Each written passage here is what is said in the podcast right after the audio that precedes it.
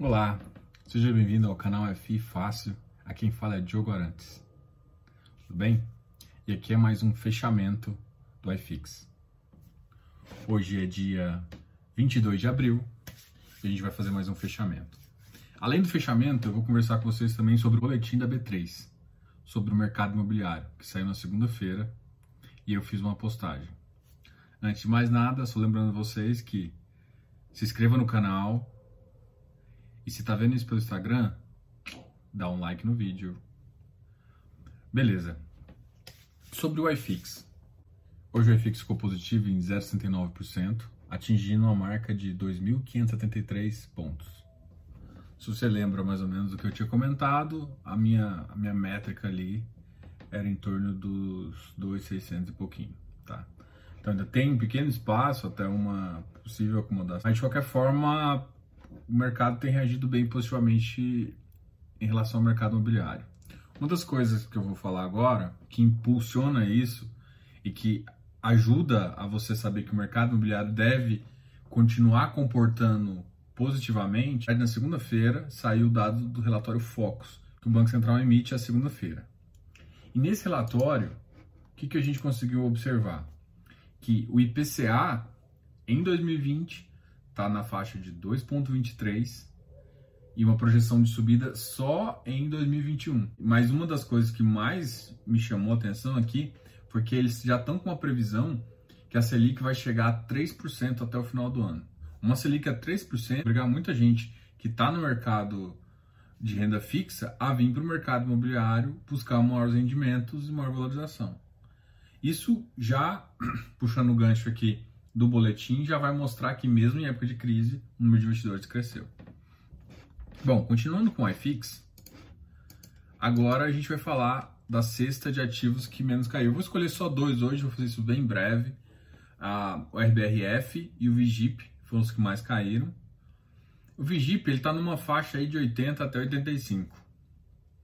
E ele é um ativo de inflação, então não tem muito motivo dele estar tá nessa faixa. Eu ainda acredito que ele tem uma boa carteira, tem espaço aí para crescer. Então, para mim, tá uma, uma boa entrada aí.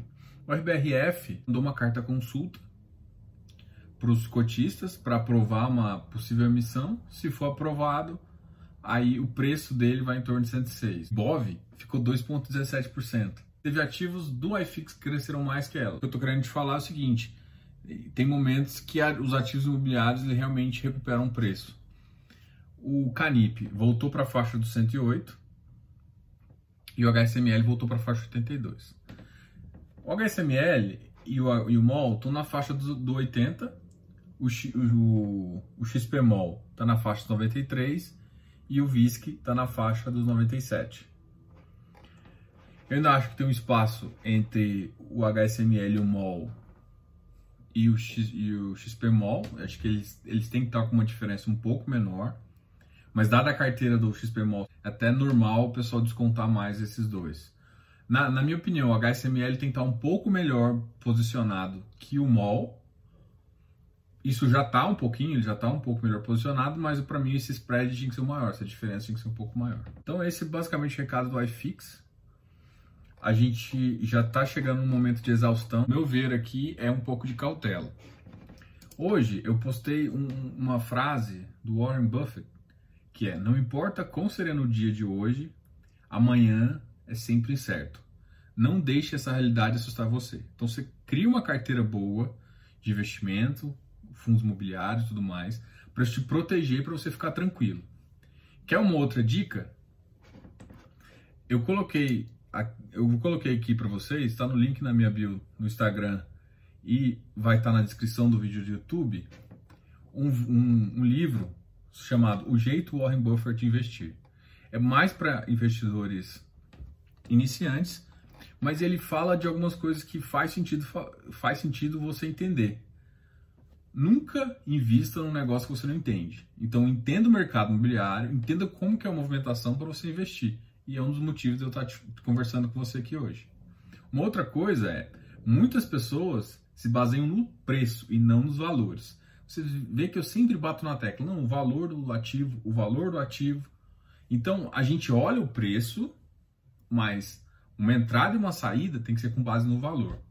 Essa é uma boa dica de livro. Outro livro que é também espetacular chama O Investidor Inteligente, de Benjamin Graham. Então, se você está começando, comece por esse O Investidor Inteligente, ok? E agora vamos falar do boletim da bolsa.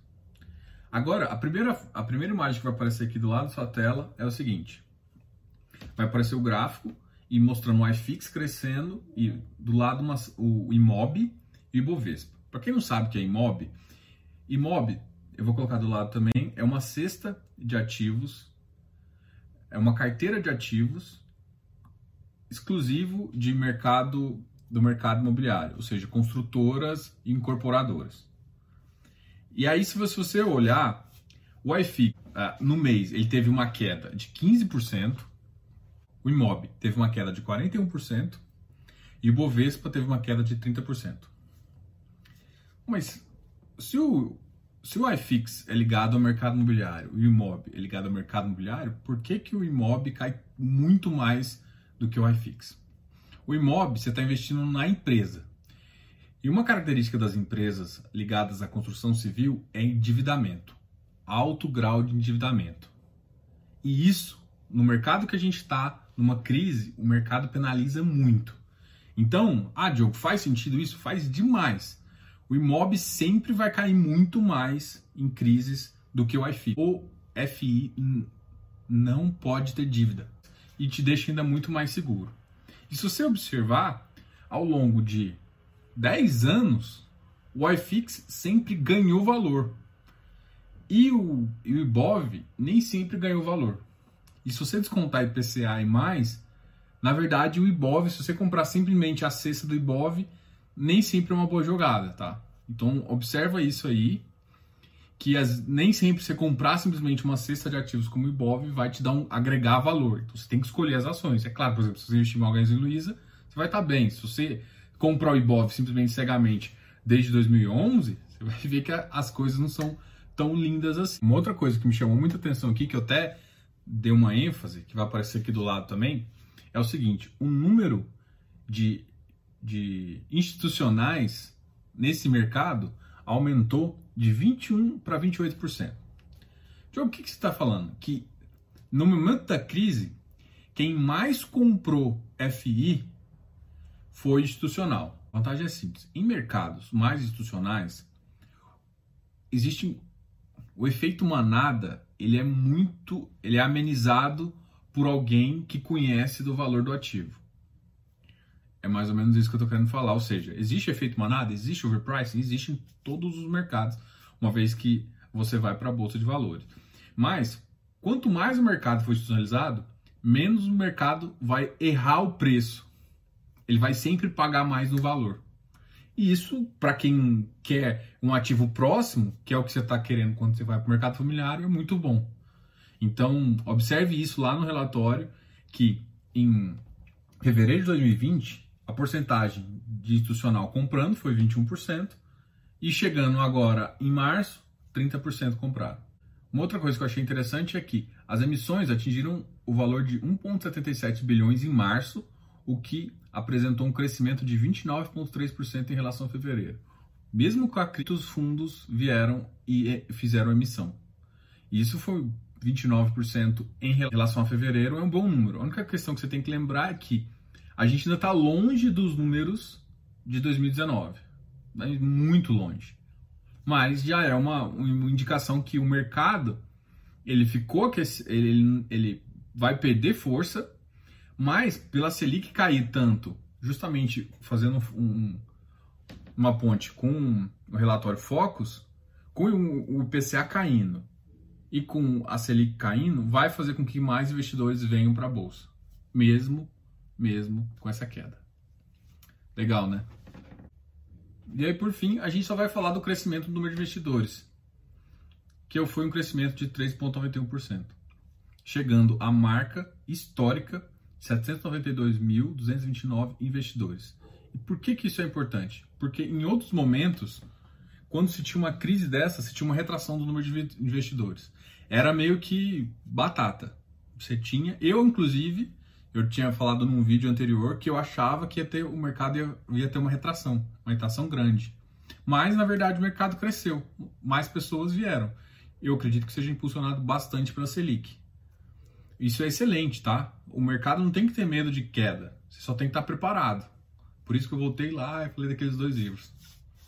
Legal, né? Esse foi o boletim do mercado imobiliário, feito pela B3. Eu estou compartilhando aqui com vocês. Agradeço a audiência. Ah, uma última coisa. Se você está assistindo isso pelo YouTube, se inscreva no canal, ative o sininho para receber todas as notificações de vídeos novos. A gente manda vídeo quase todo dia. Se você está vendo isso pelo Instagram, dá um like no vídeo. E por último, eu quero deixar uma pergunta aqui para vocês. Eu tenho duas opções de fazer um, um vídeos para vocês. Eu vou fazer as duas, mas eu queria saber qual que vocês querem primeiro. A primeira é como montar uma carteira em fundos imobiliários e a segunda opção é como receber R$ 1.200 em fundos imobiliários. O que você quer saber primeiro? Escreva aí para mim nos comentários. Já posto o próximo vídeo. Grande abraço e até mais!